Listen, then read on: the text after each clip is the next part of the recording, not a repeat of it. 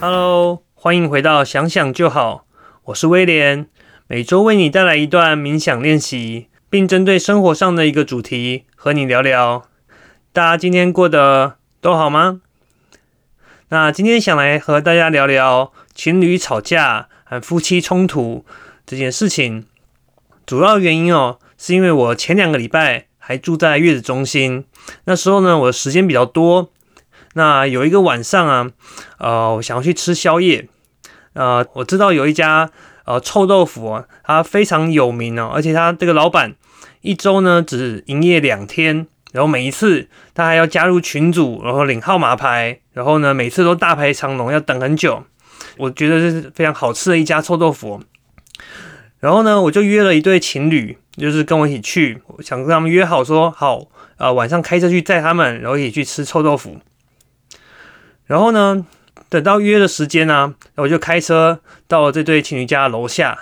然后这时候就只有男生一个人出现，然后他就跟我说：“哎呀，很不好意思啊，威廉，就是他们现在正在吵架，所以呢，呃，今天晚上呢可能就不来了。他还要赶快赶着回去，就是安抚他女朋友的情绪，然后去试着把这个争吵结束，然后可以安抚下来。”然后呢，我从那时候我就一个人自己开车，然后呢一边就是开往臭豆腐的路上，我就一直在想，哎，这个情侣吵架，或者说在一段感情中，说没有人是没有吵架过的，那我就一直在想啊，哎，呃，吵架或是冲突，想要做一期就是来聊一聊。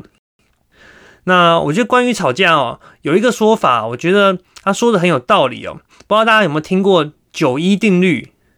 就是呢，当我们每次吵架的时候，当下眼前那些引起我们吵架不愉快的事情，看起来好像都是因为这件事情，然后造成我们的冲突。但事实上呢，这件事情，这些引起吵架的这个呃外在事件哦，其实只占了百分之十哦。那剩下的九成，其实呢都是过往的不愉快的堆积，那它才造成了双方的这么大的一个反应跟冲突哦。所以。你可以试着想想看哦，自己最近一次跟自己的呃先生、太太或是男女朋友吵架的时候，你们在吵什么呢？那在这个吵架，你们在争吵的背后有没有更深层的原因呢？是不是每一次都为同样的事情不愉快，才导致这次事情的爆发？如果下一次冲突再次发生的时候，你可以等到情绪过去的时候，问问看自己哦，是不是有某个已经累积很久的原因？那讲到吵架哦，其实还有另一个话题，我也很感兴趣哦，就是关于情绪。那譬如说，呃，我们当爸妈的人，就是带小朋友的时候，就怎么样才可以克制自己情绪，不会突然哑起来，然后怎么样可以控制好自己的情绪哦？那我们今天呢，我们先来聚焦在情侣夫妻间的冲突。那关于情绪哦，我们之后再另外做一集来特别来聊。那在讨论冲突啊，尤其是在一段关系中的冲突哦。我想先把冲突呢分成两种状况。那第一类的状况呢，它是有绝对的对与错的。换句话说呢，它涉及到一些可能你原则上能不能接受的一个原则性的问题。那举个例哦，譬如说，呃，劈腿，那很明显哦，在对多数人呢，对方劈腿的话，这是一个是绝对不能接受的问题哦。所以换句话说，在这一类的事件里面呢，它很明显的就是可能有一方是对，有一方是错。所以你要做的事情很简单，通常的这一类的冲突呢，你都会去先划定、界定一个界限哦。就是呢，当对方做这个行为，他怎么样呢，会踩到你的底线。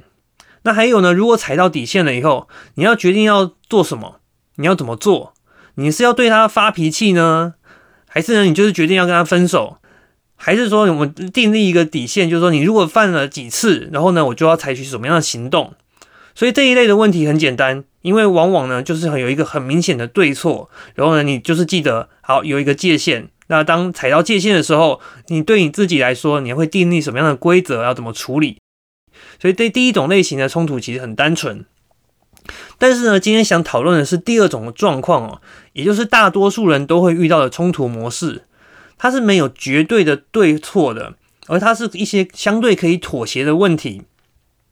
那举个例哦，我在录这集节目之前，有问了一些朋友，那很多人都会讲到，他们情侣也好，夫妻也好，他们吵架的原因常常是因为金钱观。那譬如说，男生呃玩手游，像我们现在玩游戏啊，啊有些人就会氪金啊，充值进去哦。女生听到哇就很不开心啊，你为什么你的钱不帮我多买一个包包，或我们去吃一顿好吃的？然后呢，你要把钱花在玩游戏上面。那反过来说，女生你看没事去逛街，男生看到说哇，你又花了钱，就是买买包包、买鞋子，那当然呢，就是冲突就产生了。那还有呢，一种很常出现的冲突是生活习惯的不同。那像是呢，我刚结婚的时候，我记得那时候我们我跟我太太啊刚刚住在一起的时候，有一个议题让我觉得就是吵得很凶，就是呢，呃，柜子的门没有关好。就那时候我们的厕所啊，就是有一个镜柜哦，然后我就觉得说，哎，怎么每次去用厕所的时候，那个镜柜呢，常常就是留一个小缝。为什么太太你就不把它关好呢？我这七件事情就让我觉得非常的困惑，而且累积久了就非非常的常常会因为这件事情不愉快哦。其实现在想想，就是一个真的是一件非常小的事情，但是呢，其实生活习惯呢不同，确实是很多人会吵架的一个重点哦。譬如呢，这些生活琐事包含像说洗手槽边的水啊没有擦干净啊，或是垃圾袋摆放的方式。那甚至呢，就是你的衣服脏了，你要放几天拿去洗。那再一种就是价值观的不同哦。那或是有时候还涉及到呃对方的家人。不知道你有没有发现哦？通常我们在这一类的冲突里面，呃，往往会产生冲突的原因哦，最大的原因通常都是因为你会期待对方改变，改变成你所希望的样子。你可以试着想一下。你在与另一半的冲突之中，是不是有发生这样的的事情呢？当你看对方看得很不顺眼，是不是其实你隐含的一个意思就是说，为什么你不能变得像我想的那样子？那为什么会这样子哦？我我认为哦，因为在一段的亲密的关系之中，我们会很自然的去寻求安全感哦。因为当我们越需要越深入的去谈一段感情哦，你就会更多的。把自己的内在、自己脆弱的那一面哦，暴露在对方的面前，那所以安全感就成了一段深入的感情所不可或缺的必要条件。所以呢，当我们有不一样地方产生的时候，那我们从小教育就告诉我们哦，通常有不一样，就往往代表了它隐含的意义，就是说其中有一方是对的，有一方是错的。那你可以试着想想看哦，当我们在读国小或是国中的时候，大家在班上呢都是很认真在念书。那如果呢这时候有一个人在班上，他就是每天就弹吉他，然后过得很逍遥，那老师会怎么跟大家形容这个同学呢？他是不是会跟你说，你看这个同学就不对，就是要没有认真念书，所以相对来说，大家是其他人是正确的，是对的。所以啊，有不一样，往往就代表说有对错。但是呢，我们每个人都不希望成为那个被否定，是那个是做错的那个人。于是呢，我们就希望，哦，当不一样发生的时候，我是对的，而对方是错的。于是呢，不安全感就产生了。那另外呢，当对方有跟你有不一样的时候，另一个层面，它所代表的就是你无法掌控。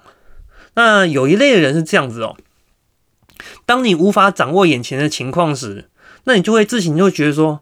你的层级就往上提升，隐含的意义是说，你可能就无法掌握这一段的关系哦。那我们拿大家最常吵架的一个主题，就是金钱观的差异来举例好了。譬如说，如果你老公啊连问都没有问你哦，就偷偷买了 PS 五，想想看哦，这个例子如果是你的话，你会生气吗？可能绝大部分人都会生气哦。表面上哦，你看起来你无法接受。看起来是因为你跟他的价值观不一样，你跟他的金钱观不一样，那你希望呢他更像你一点。如果他跟你一样都是很喜欢买包包、买鞋子，那或许呢你们就不会有这个冲突产生了。但是呢，就是因为他跟你不一样，那同时你又希望他更像你一点，于是呢冲突就发生了。那背后它隐含的意义，就第一个就是如果说你接受了他这样的的金钱观，就好像呢代表说他是对的。而你是错的。那第二，如果对方哦，他会买一个你根本就不想要的东西，那你的潜意识哦就开始好像在拉警报哦，啊，你潜意识好像在跟你说，哎，你连他买什么都无法掌握，那会不会呢？你连这一段的关系也就都快要无法掌握了呢？所以啊，在我看来哦，呃，也许不是说百分之百，但是哦，绝大部分的这个冲突的产生哦，都是跟安全感有关的。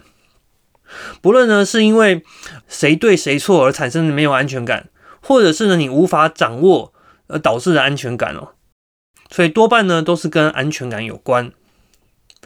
那我记得哦，我在结婚在证婚的时候，那时候帮我证婚的牧师哦，他讲了一段话，我到现在是非常记忆深刻。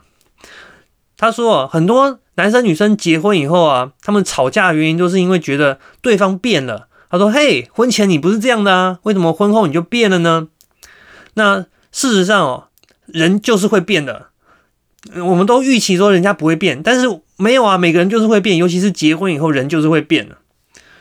那所以哦，我们要解决问题的第一步哦，就是你要去意识到说有这个问题。当你我们去意识到说，哎，人是会变的，那我们呢就可以比较去面对，呃，每个人都是会变的。那这样呢，就是我们解决问题的第一步。那所以呢，如果是因为由于不安全感，由于不一样你们的差异所产生的冲突，那所以呢，其实很重要的一个关键就是呢，去接受对方的样子哦。你要去意识到，其实呢，每个人都是可以是不一样的。那重点的是呢，我们可以调整自己，看自己能够接受多少，而不是呢试图的去改变对方哦。因为改变别人是困难的，而且别人为什么要为了你而做出改变呢？所以你有没有发现，往往哦，越有自信的人，在一段关系之中，他可能会越越少的，因为缺乏安全感而跟对方有冲突哦。所以呢，在一段关系之中，在对于吵架的一个我觉得很好的建议，就是试着去接受对方啊，试着去接受对方是可以跟你不一样的。呃，但是呢，这个建议哦，就听起来好像很有道理哦，但实际做起来，你会却觉得很难哦。